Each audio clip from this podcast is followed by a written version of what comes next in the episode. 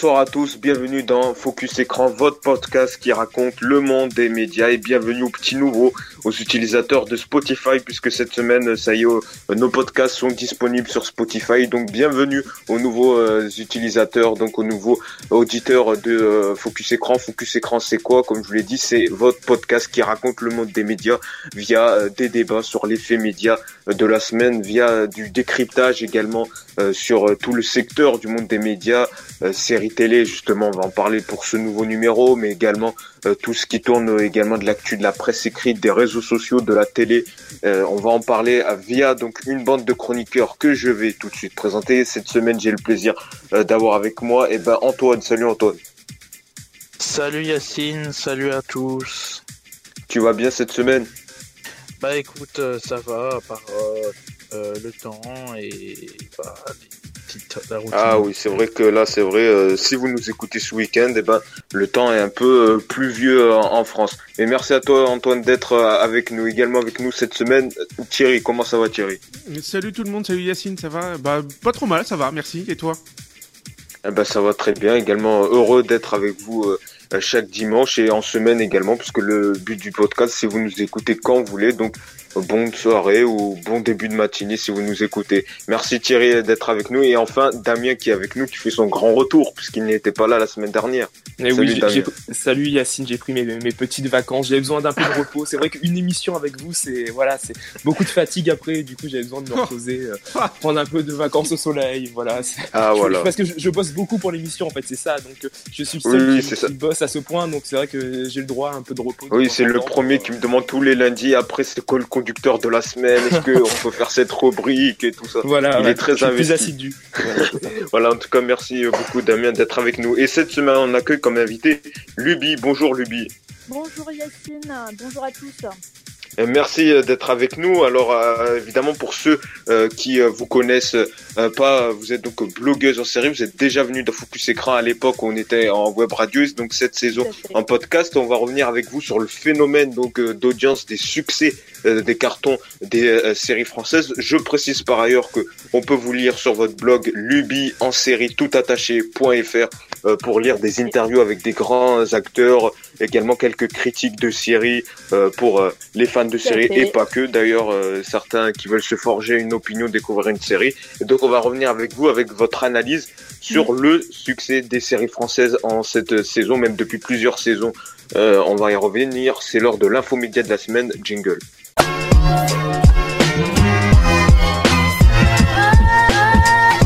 Et oui, comme je vous l'ai dit, donc c'est l'info média de la semaine, c'est le succès des séries françaises. Elles rassemblent parfois plus d'audience que certains divertissements comme Danse avec les stars ou même The Voice. Les séries françaises ont vraiment la cote, par exemple, et il y a des plein d'exemples. Le Bazar de la Charité, série historique qu'a lancé euh, TF1 il y a deux semaines avec Audrey Fleurot, Camilou et Julie Debona. Eh ben, le début, ça rassemblait plus de 7 millions de téléspectateurs. Et là, cette semaine encore, les deux épisodes ont réuni 2, euh, euh, non, 6,26 millions euh, de fidèles, soit environ 28% du public. il y a également la série Balthazar avec Thomas Sisley, Hélène de Fougerolles, qui a un grand succès également, qui rassemble plus de 5 millions de téléspectateurs et qui a démarré à plus de 6 millions de téléspectateurs. On peut parler des autres phénomènes également, Capitaine Marlowe, qui à chaque prime le mardi soir réunit plus de 7 millions de téléspectateurs. C'est vrai que c'est un changement. Auparavant, on pourrait dire les années 2000, euh, c'était plus les séries américaines qui avaient la cote, mm. avec notamment les experts, esprit criminel et tout ça. Euh, donc, et là, on remarque cette année que la tendance inverse, et que c'est plutôt euh, les séries françaises qui ont la cote. Vous, quelle est votre première analyse, Luby, que vous avez à ce sujet, donc ce retournement de situation, et que les années 2000, les années 2010, c'est les séries françaises qui ont la cote? En fait, c'est un phénomène qu'on observe surtout euh, depuis, euh, on va dire, 2015, euh, voire un peu avant. donc, les Français, en fait, ont envie de voir du français, tout simplement, et que je pense qu'on s'est vraiment amélioré au niveau de la qualité des productions qu'on peut proposer. le Bazar de la Charité, c'est quand même un spectacle sur TF1, enfin un vrai spectacle. Il y a vraiment une, qualité. Bon, on oublie un peu les anachronismes. Mais je pense que les, les Français ont été séduits parce que c'est leur histoire, ça raconte des choses euh, qui sont proches d'eux. Et puis, et puis au final, on revient dans l'histoire. C'est vraiment. Enfin, voilà, c'est un, un, beau divertissement qui mérite sa place sur TF1. Et c'est vrai que le, par exemple la série Le Bazar de la Charité, c'est une vraie prise de risque parce que c'est une série historique et ça faisait longtemps que ce genre n'a pas été euh, euh, développé par les, les, chaînes de télé. Est-ce que vous, vous avez été surprise par ce succès euh, Parce que c'est vrai que les séries historiques, parfois, ça peut refroidir certains téléspectateurs, notamment français, qui sont plus, qui privilégient plus les polars ou les comédies? Bah, en fait, moi, je trouve que c'est très, très, très, très encourageant pour la production française parce que j'avoue que les polars, moi, je sature vraiment on n'a que ça sur toutes les chaînes. Euh, enfin, il n'y a, pas d'originalité. On sait très bien ce qu'on va voir. Euh, c'est tout le temps le même processus de fabrication. Alors que là, en fait, c'était un gros pari pour TF1 qui s'est quand même associé à Netflix, hein, euh, je précise. Mais c'était un gros pari. Mais en gros, si ça marchait, bah, c'était hyper encourageant pour le secteur. Si ça marchait pas, c'était, euh, on était, on se des polars H24 euh, quoi. Donc euh, je suis hyper contente. En plus, on voit qu'en J 7, on atteint des 9,1 millions de téléspectateurs. Donc il y a eu vraiment un engouement. Il y a eu quand même 100 000 personnes qui ont vu l'avant-première. Il y en a 500 000 qui ont poursuivi sur TF1 série film. Et euh, il y en a 1,4 mmh. million qui ont vu en replay quand même les deux premiers épisodes. C'est quand même assez, euh, assez dingue et, euh, et c'est très très encourageant. pour rappel, le dernier succès en fiction pour TF1 avec des audiences de dingue, c'était 2015 avec Une chance de trop avec Alexandra Lamy. Mmh. Donc là, on bat un nouveau record. Euh, Antoine, toi, comment tu, tu l'expliques? Est-ce que tu es fan, toi, des séries euh, françaises à la télé? Euh, Là, on a le phénomène Bazar de la Charité. Tout le monde en a entendu parler parce que TF1, on peut le souligner, a une vraie force de frappe niveau communication. Est-ce que toi, les phénomènes des séries françaises qui cartonnent, est-ce que tu accroches? Est-ce que tu comprends ce succès? Bon, alors Yacine, à ce propos, j'ai quelques petites choses à vous dire. Hein. D'abord, il faut savoir que je suis quand même partie du membre euh, du club de TF1 qui est un groupe privé. Euh, j'ai pu me rendre dans la tour de TF1 et voir en avant-première quelques petites séries. Et notamment, quand j'étais allé là-bas, j'avais pu voir le bazar de la charité, la première bande-annonce. Euh, il faut dire que les réactions étaient plutôt intéressantes, puisqu'il faut savoir aujourd'hui que quand on diffuse une série sur TF1, euh, des fois, soit on pense souvent soit américain, soit français. Et quand c'est des créations françaises, ils font vraiment le maximum pour ça. Euh, le budget, on s'en fiche, c'est quasiment illimité, et le programme est d'une qualité très très bonne. Euh, cependant, euh, il faut savoir que maintenant, TF1 en profite parce que quand tu vois qu'on fait le bazar de la charité, on sait qu'on peut le retrouver sur MyTF1 pendant 7 jours, on peut le retrouver en replay ou en rediffusion sur les autres chaînes du groupe, c'est ça qui fait la force des programmes de TF1. Et donc, euh, euh, les séries, les fictions françaises, elles sont bien faites. Il y a, il y a vraiment des, du public qui s'y intéresse et notamment euh, côté audience, on a bien vu que ça a bien marché. Hein. 7 millions, c'est pas rien. Hein. Il y a, ah disons, le, le, même programme qui fait 7 millions. Bon, en ce moment, c'est un peu de style différent, on le sait tous. Hein. C'est Mask Singer, hein, bien sûr. et, et pourtant, là, il y a une plus forte baisse en semaine. Alors, tandis que là, pour l'instant, la série euh, se maintient bien et quand même au-dessus des 6 millions. Donc, ça prouve que finalement, les téléspectateurs restent devant euh, pour savoir la suite. De, de la série. Oui. D'ailleurs, euh, quand tu regardes les séries, euh, notamment, je ne sais pas si vous êtes au courant, mais on a toujours Demain nous appartient, qui est également une mm. série française qui est tournée tout le temps à 7. Euh, TF1 aime bien les séries et il me semble que normalement, ils ont prévu de faire une sorte de dérivé de Demain nous appartient. Oui, justement, on va en parler un peu plus tard euh, dans la deuxième partie de, de l'émission. Et c'est vrai que c'est intéressant. Maintenant, le sillon mm. de la fiction euh, française, dans un autre registre, il y a également euh, Balthazar. Est-ce que vous le comprenez ce succès? Parce que ça s'apparente, c'est un médecin légiste là, euh, qui il y a des mélanges un peu, il y a ces histoires d'amour, mais il y a également des enquêtes. Est-ce que vous comprenez un peu cet engouement, vous, euh, Luby euh, Moi, je, je, trouve que c'est intéressant hein, de, que les Français s'intéressent à leur production. Balthazar, c'est un, gros succès aussi sur TF1. Après, la case du jeudi est une case, on va dire, plus facile que la case du lundi. Donc, disons que le Bazar de la Charité a fait plus un exploit au niveau de la case que Balthazar, qui fait si je me souviens bien, 6, 5 millions, 6 millions. Ouais, 6 millions, mm. euh, voilà. Mais c'est déjà mieux que la série qui lui précédait avec Olivia, qui avait pas trop marché avec Laetitia Milo, euh, qui avait euh, dépassé à peine les 4 millions, quoi.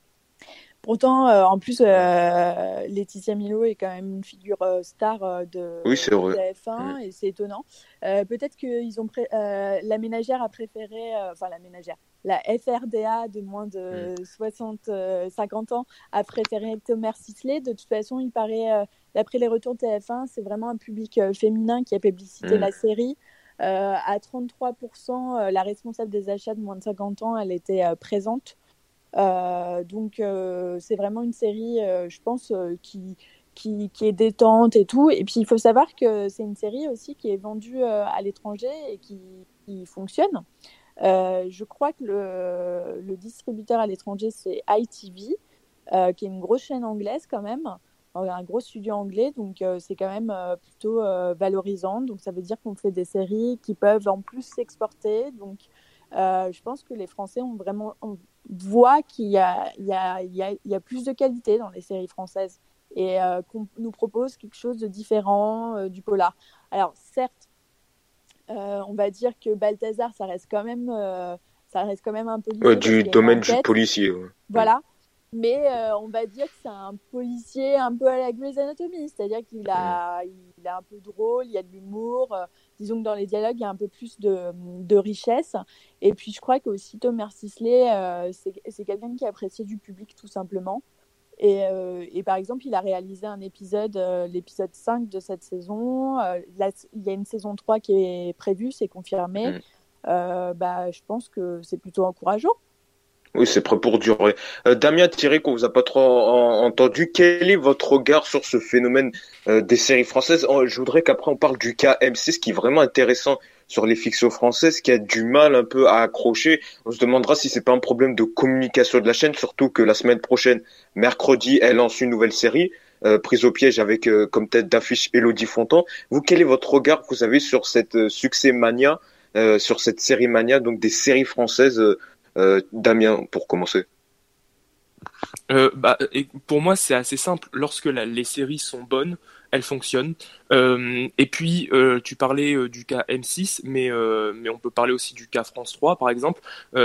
pour moi, lorsque chaque, chaque chaîne a une sorte de spécificité, en fait, dans, dans la manière de produire les séries et dans les séries qui sont diffusées, on le voit avec France 3. France 3, quand même, qui vise un public un peu plus âgé, va plutôt se axer son, ses séries sur, sur du terroir, sur, sur des, des, des séries un peu plus lentes, même si ça reste dans le domaine policier, etc. C'est quand même vraiment très spécifique ce type de public. Et là, pour le coup, TF1, là où, je suis assez d'accord, c'est que TF1, avec euh, le bazar de la charité, avait pris un, une sorte de risque euh, en, en, prônant le, côté historique, parce que c'est vrai qu'on n'est pas forcément habitué à retrouver euh, ce genre de, de séries sur TF1.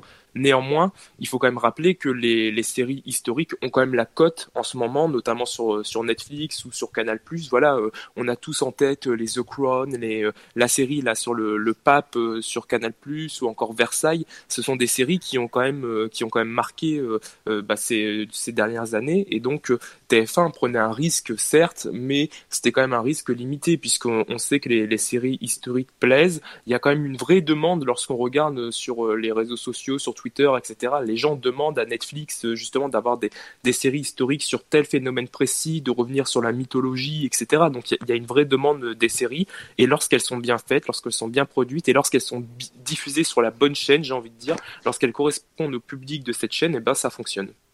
Thierry, euh, pour rebondir, est-ce que tu es d'accord euh, sur l'analyse de Damien disant que chaque chaîne a sa spécificité, sa spécificité. France Droit qui est plus dans le terroir, TF1 qui vise plus le grand public, Est-ce que tu rejoins cet avis Bien sûr, chacun, chaque, de toute façon, chaque groupe, que ce soit TF1, France Télévisions ou même le groupe Epnis, chacun a sa spécificité. Et comme euh, disait Luby, voilà, on, on, en France, on aime bien les séries françaises, donc le Made in France et tout, donc ça marche bien euh, et ça contrecarre un peu les, les, les séries américaines qu'on qu'on a pu tous connu, euh, connaître et même encore actuellement.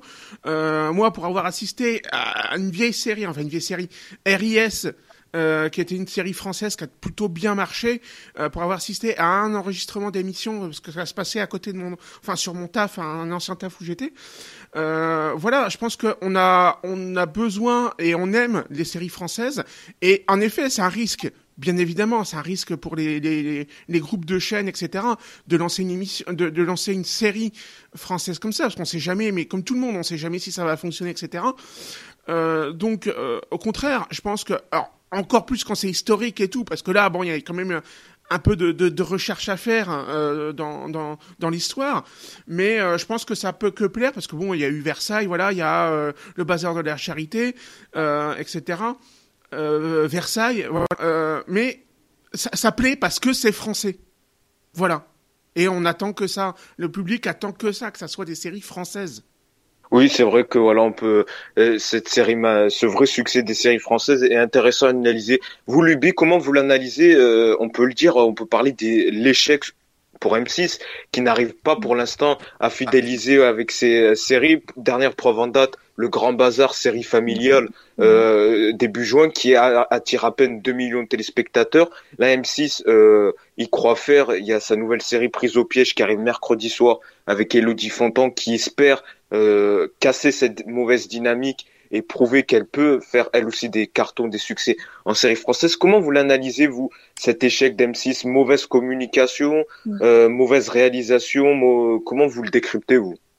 Alors, euh, chez M6, euh, la programmation est un problème. Le Grand Bazar est une, excellente série. Très très bien écrite. moi, je l'attendais. Enfin, j'avais vu deux épisodes de la série Mania. J'attendais vraiment la suite et tout.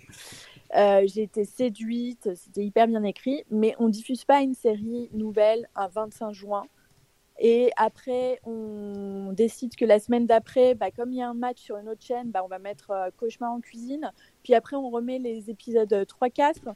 Et enfin, voilà, au niveau de l'audience, bah oui, euh, les gens ils suivent pas, euh, les gens sont en vacances.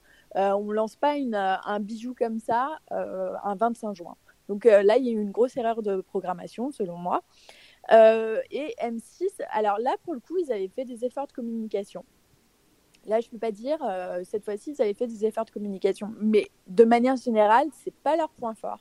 C'est vrai qu'à euh, à chaque fois, pour avoir des infos et tout, c'est un peu plus dur. C'est plus compliqué. Euh, bon, là, moi, je vous avouerai que j'ai rencontré l'équipe de prise au piège à La Rochelle. donc, du coup, je peux faire un article intéressant et tout. Est-ce que prise au piège va marcher? Je ne sais pas, mais... ah, vous n'avez pas été trop convaincu par la série? Euh, disons que j'ai pas été. Euh, enfin, autant le, bazar de la charité m'a complètement séduite, autant euh, prise au piège.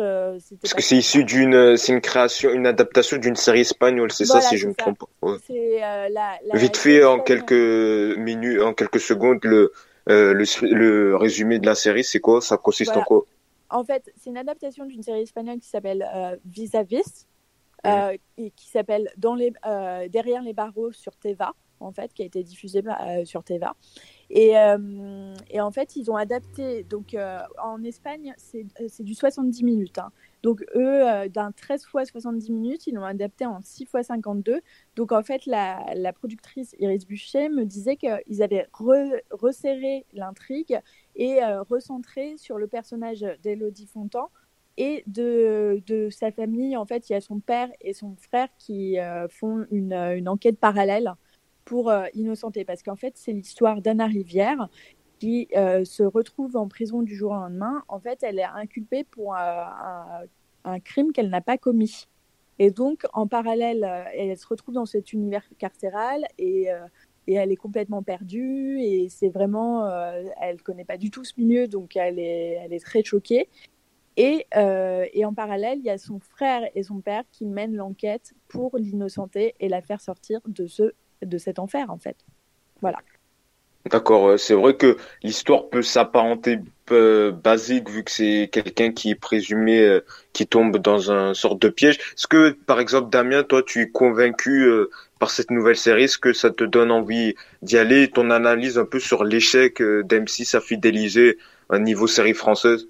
Alors moi déjà, euh, lorsque j'ai regardé la, bande-annonce de la série, euh, bah, pour être honnête, je l'ai regardé euh, hier pour, parce que je savais qu'on allait en parler dans l'émission. Et honnêtement, j'ai trouvé ça plutôt alléchant.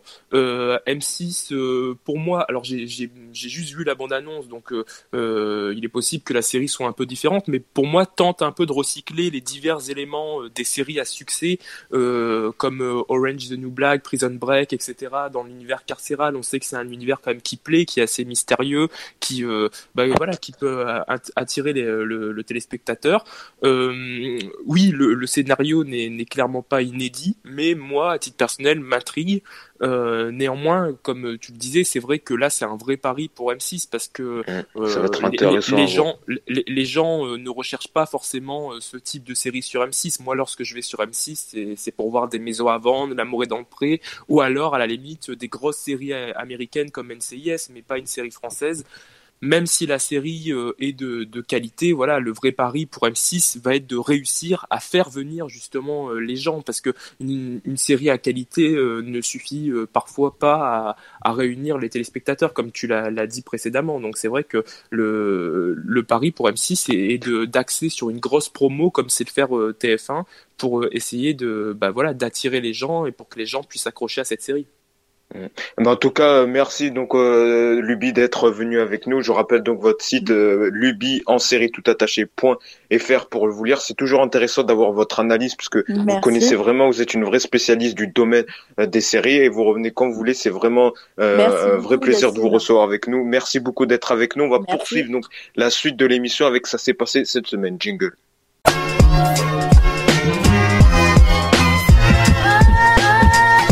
Ça s'est passé euh, cette semaine. On va commencer par un coup de gueule, le coup de gueule de la semaine. Et il est signé Christophe de Chavannes. Cette semaine, il a accordé une interview aux Parisiens et il a un peu euh, donné un peu, il a fait un appel aux grandes chaînes parce qu'il a critiqué en fait que les chaînes, les grandes chaînes le boudaient, l'appelaient pas pour de futurs euh, formats. C'est vrai qu'en ce moment, il a pas la cote. Ces, euh, ces euh, émissions qui produit Bienvenue chez nous en accès à 18h ne fonctionnent plus trop, sont en dessous des 2 millions de téléspectateurs. Il a déclaré ceci, ma carrière d'animateur est en dents de scie, et là, le creux est un peu long. Qu'est-ce que vous voulez que je vous en dise de plus? Je suis comme un fumeur qui n'a plus de cigarette, en manque, un homme blanc de 61 ans. Ce n'est pas ce qu'on recherche à la télé. Est-ce que vous comprenez ce coup de gueule de, de Christophe de Chavannes, Thierry? Bah, je peux, je peux comprendre parce que Christophe de Chavannes, euh, veux dire, c'est pas, c'est un, vieux de la vieille, hein. Je veux dire, ça fait pas euh, un ou deux ans qu'il est sur le, à la télévision, donc je peux comprendre son coup de gueule. Et par rapport à son tweet qui a été corrigé euh, par le, le, Parisien, il me semble. Euh, au départ, c'était un homme de 61 euh, ans, hétéro. Donc ça, ça oui, voilà, hétéro n'y était pas, c'est une erreur. Et, et, voilà. Bon, après, euh, il s'en est défendu, etc. C'était pas bon. je peux comprendre. Après, bon, on va pas revenir sur cette polémique, mais je peux comprendre qu'il fasse un coup de gueule parce que bon, Christophe de Chavannes, ça reste quand même un, un, un grand animateur et, et, pas un mauvais, hein, au contraire. donc je peux, je peux comprendre son coup de gueule, comme quoi on l'écarte, mais on en revient à euh, bah, les chaînes de télévision, les groupes de télévision veulent du jeunisme, donc ils vont euh, un vieux, ouais bah on n'en veut plus, c'était vieux, allez, on l'a déjà vu, hein, Patrick Sébastien. Euh, il y a que Drucker qui arrive à rester sur son canapé, mais voilà, je pense que malheureusement, bah dès que t'es arrivé dans l'animation et que t'as dépassé la cinquantaine, bah on veut plus de toi parce que t'es trop vieux.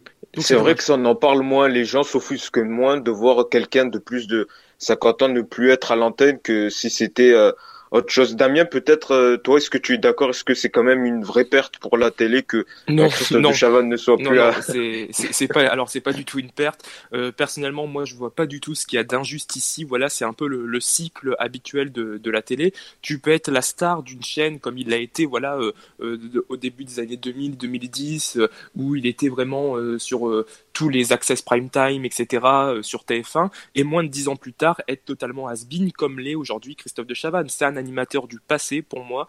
on l'a vu cet été avec Je suis une célébrité, sortez-moi de là. Il a eu sa chance. voilà, il a animé comme comme on animait dans les années 90. C'était ringard à souhait. Tu tu, tu pouvais difficilement faire pire quoi. Même même Michel Drucker aurait mis un peu plus de jeunisme justement dans, dans cette dans cette émission. Pour moi, Christophe de Chavannes, vraiment, c'est euh, le ringard de base. Il a été ringardisé par tous les nouveaux animateurs euh, vedettes du PAF. Donc c'est vrai que l'arrivée de Camille Combal, eh ben, elle a foutu un coup quand même au, petit papy des, de TF1 et, et, et, même sur, le, sur la TNT. On voit que que des animateurs comme Hanouna ou Barthez, etc.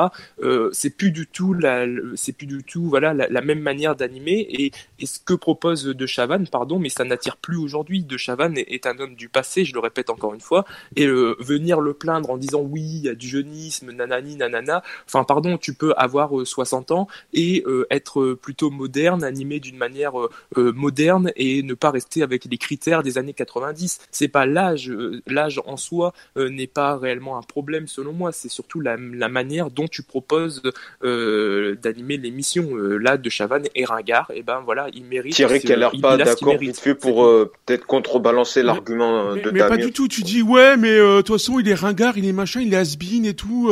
ouais, là on, on, le voit avec Camille Combal, Hanouna, machin. Bah oui, Camille Combal, Hanouna, tout ça, c'est des jeunes animateurs. Ce sont des jeunes animateurs. Donc on non, mais vient à dire. Nagui. Voilà. J'aurais pu citer Nagui. Non mais Nagui c'est pareil. Nagui n'est pas jeune. Nagui n'est pas jeune. Et Nagui, il est pas jeune. Nagui c'est vrai. Nagui il est en access prime time tous les jours euh, sur euh, sur France 2. Nagui il est là le midi euh, et et ça choque pas pour autant parce que. Il a eu une période du désert après euh, l'émission La Brosse à dents, je me rappelle. Oui mais il, après, il, a, il a, et après c'est n'oublie pas les paroles qui a relancé. Oui, il a su se renouveler aussi. Enfin, je veux dire, voilà, si, si De Chavannes parvient à se renouveler et à, et à ne pas rester dans, dans ses critères, à rester bloqué dans une télé en noir et blanc, euh, peut-être qu'il arrivera à revenir. Mais parce qu'on lui a pas proposé. parce que Thierry, c'est un animateur, euh, voilà, de, de ton âge. Vous, vous êtes, vous êtes connard. Je comprends qu'il puisse plaire. Non, mais je comprends qu'il ah, puisse ah, plaire. Qu puisse pardon. Non, mais je comprends qu'il puisse, je comprends qu'il puisse plaire, qu'il puisse plaire aux, aux personnes d'un certain âge ou aux nostalgiques de la télé du passé. Mais moi, honnêtement, j'ai pas envie de regarder De Chavannes à la télé parce que c'est un retour à la télé en noir et blanc, presque. Voilà, c'est un homme qui est euh, ringard à euh, souhait. D'accord, ben on surveillera ça de très près. Il dit qu'il a des projets avec France 3, notamment sorte de jeux bah, qui mettent fiction et, et jeux, on verra. C'est plus adapté à son âge. on verra ce que ça donne dans les prochains mois. Euh, autre chose, euh, quand même, une autre info média, je voudrais qu'on développe, c'est on l'a pris cette semaine, c'est les échos qui nous l'ont affirmé, donc que euh, TF1 planche sur un développement d'un spin-off, justement, Antoine, on avait parlé lors du débat sur les séries françaises, qui développe un spin-off justement pour euh, son access 18h30 parce que justement bienvenue chez nous et les autres marques euh, les autres marques eh ben, elles faiblissent il développe donc, euh, c'est en cours de développement un spin-off de la série Demain nous appartient. On ne sait pas si ce sera sur un personnage à part. On parle par exemple du personnage de Lucie Douchy qui pourrait revenir et qui pourrait être une série autour d'elle, un spin-off autour d'elle ou euh, avec un autre personnage. On ne sait pas encore. Est-ce que c'est une prise de risque selon toi, Antoine, euh, de faire un spin-off sur une série qui a à peine deux ans, dont elle est, on n'est pas sûr qu'elle soit solide? Qu'est-ce que tu en penses, toi? Alors écoute. Euh, pour euh, ce qui concerne TF1, je suis un téléspectateur assidu des programmes en access, en access prime time et en prime. Donc, euh, ce que je peux te dire sur ce sujet-là, c'est que effectivement, malheureusement, malencontreusement, on voit que les audiences baissent un peu pour ce qui concerne les dérivés des émissions Bienvenue en famille, Bienvenue chez nous, Bienvenue, bon, tu vois ce que je veux dire, un peu tout, bah, même Christophe de Chavannes, justement, au cours de l'interview, avait avoué que il faisait des scores faiblards, que ça avait baissé, que justement, il allait tenter de relancer avec euh, notamment, je crois, le duo, euh, le duo euh, de, je me rappelle plus comment, Studio Daniel, qui allait venir pour une spéciale courant janvier. Alors, alors justement, j'avais peut-être un avis sur ces sujets-là. Le souci, c'est que pour TF1, je pense qu'ils en mettent un peu trop. la version classique, Bienvenue chez nous, fonctionne très bien. Par contre, quand ils commencent à mettre bienvenue en famille, bienvenue, bienvenue au camping, bienvenue, bon, ça marche moins bien parce que des téléspectateurs se lassent ou alors c'est parce que, par exemple, quand on met bienvenue en famille, les gens ils veulent pas, euh, ils veulent pas entendre euh, des enfants euh, se, se, promener partout euh, dans la maison ou autre chose. Bon, voilà. Euh, en ce qui concerne donc Demain nous appartient, je pense que c'est vraiment intéressant de mettre un, une sorte de spin-off pour les téléspectateurs, comme ça, ça leur permet euh, de venir avant et après, ou, euh, ou les deux. Et donc, euh, c'est une bonne case horaire choisie. cependant, c'est vrai que ça laisse. J'espère que ça, ça en fera pas trop. Oui, c'est ça en fait. C'est peur euh, l'effet quand même lassitude. Deux séries de 26 ah minutes d'affilée, c'est vrai que ça peut être ça peut être compliqué. Damien, toi, ton regard, est-ce que euh, TF1 n'en fait pas trop et devrait plutôt attendre le temps que la série Demain nous appartient se stabilise? Oui, vite fait, Antoine. Oui, ou alors ils font comme France 2, ils mettent à 20h40 et là ils n'ont pas de problème surtout. Ouais, mais il y a 50 loups et je pense pas qu'ils vont se séparer de 50 loups. Non, je euh. sais bien, mais c'est une proposition, une suggestion de changer d'horaire. Hein. Est-ce parce que c'est plus pour les 18 heures qui marchent mal, à mon avis, ils cherchent des programmes de mais, mais Moi, moi euh, voilà, vous connaissez un peu tous mon avis sur le sujet. Pour moi, Demain nous appartient, c'est clairement le bas-fond de ce qui se fait euh, en télé. Je vais passer pour le, euh, voilà, pour le mauvais aujourd'hui. Mais c'est vrai que, voilà, c'est-à-dire que, pour moi, même les anges de la télé-réalité ou les Marseillais sont des programmes mieux réalisés, mieux joués, mieux produits que, que, que cette série, que cette série qui, qui Attends, Antoine, laisse, après tu pourras réagir, on laisse Damien Cette série, cette série qui est clairement, voilà, c'est une bouse télévisuelle, c'est ce qui se fait de pire actuellement euh, en télé. je suis désolé pour euh, pour les fans de cette série et euh, voilà, je sais même pas comment ils font pour pour regarder. Honnêtement, moi je suis admiratif de ces gens-là qui arrivent à rester autant de temps devant leur télévision sans s'endormir ou sans se mettre une corde autour du cou parce que clairement c'est c'est c'est une bouse télévisuelle et alors qu'ils en fassent honnêtement qu'ils en fassent un spin-off, et eh ben voilà ça ça changera pas grand-chose à ma vie. j'ai déjà peu pas l'habitude de regarder TF1 aux alentours de 18h. Maintenant, c'est vrai que le risque, euh, comme vous le disiez auparavant, c'est de lasser le téléspectateur à vouloir trop en faire, à vouloir tirer sur la corde d'un succès. On sait que c'est mauvais lorsque lorsqu'une émission euh, marche bien, lorsqu'une série fonctionne bien, de vouloir trop tirer sur la corde pour en vouloir en diffuser plus. Le voilà, le, risque est de lasser le téléspectateur.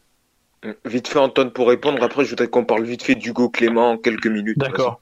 Euh, oui, donc en effet, c'est vrai que Maître Demain nous appartient, c'est pas trop trop trop trop bien.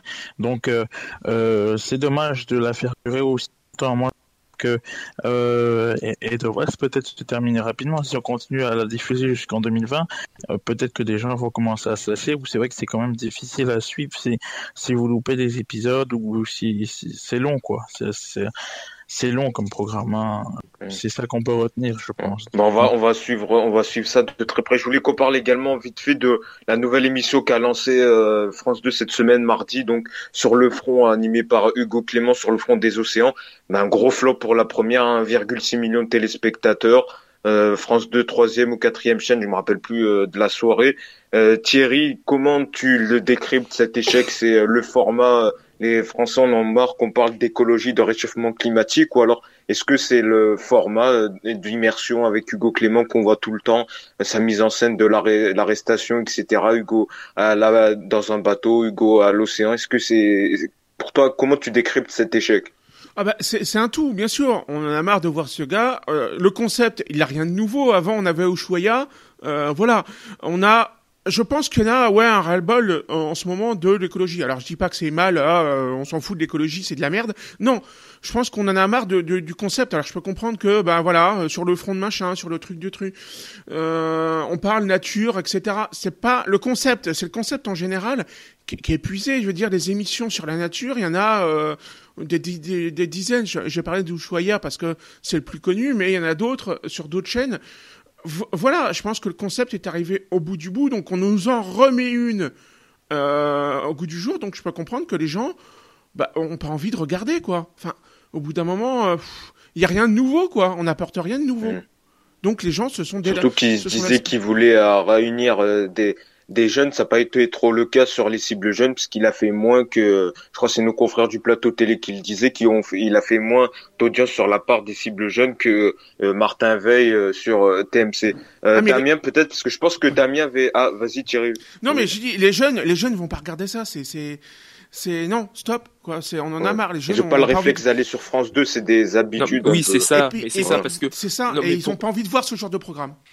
Non mais pour aller plus loin, non mais pour aller plus loin quand même, il faut avouer que le reportage était bon, que les images elles étaient belles, que le sujet était particulièrement important et d'actualité, malgré ce que disait Thierry, pardon, mais les, les, reportages à la télé peuvent encore intéresser. Moi je me souviens, il y a encore un peu plus d'un an, je crois, il y a eu un reportage animalier euh, sur France 2 qui avait fait plus de 4 millions de, de téléspectateurs en, en, prime, où il y avait juste une voix pour narrer euh, les images et ça avait cartonné. Néanmoins, là, France 2 a pris le risque de mettre Hugo Clément euh, en prime comme ça un peu du jour au lendemain. Et c'est vrai que Hugo Clément a une, une popularité pardon, euh, auprès des jeunes, puisqu'il exerce euh, voilà principalement sur les réseaux sociaux. Or voilà, je ne suis pas sûr, comme tu le disais Yacine, que les jeunes vont venir se déplacer sur France 2 un soir de, de semaine pour regarder un reportage sur la mer. Et en plus de ça, de l'autre côté, il faut avouer que le public habituel de France 2, lui qui est quand même un peu plus âgé, ne connaît pas ou très peu Hugo Clément. Et on le sait, c'est important de pouvoir identifier à la fois un programme et aussi un animateur. Du coup, bah, c'est vrai que le, le flop était un peu prévisible. Il aura le droit à une seconde chance puisqu'il y aura un nouveau numéro normalement courant début 2020. Voilà, donc euh, on suivra ça, on verra si le deuxième marchera mieux. En tout cas, merci à tous de nous avoir suivis. Focus écran, c'est déjà fini votre podcast qui raconte le mode des médias, mais on revient prochainement pour un nouveau numéro, même heure, même euh, même jour. Hein. Vous pouvez nous écouter quand vous voulez, où vous voulez, et surtout laissez-nous des commentaires sur les réseaux sociaux, Instagram, Twitter, bientôt peut-être Facebook, pour savoir vos avis, vos commentaires sur ce qu'il faut changer ou pas. Si vous avez bien aimé merci à l'équipe, merci à Damien, Antoine et Thierry qui étaient euh, en, chroniqueur et en réalisateur. Nous on se retrouve la semaine prochaine, même heure, même jour. Ciao.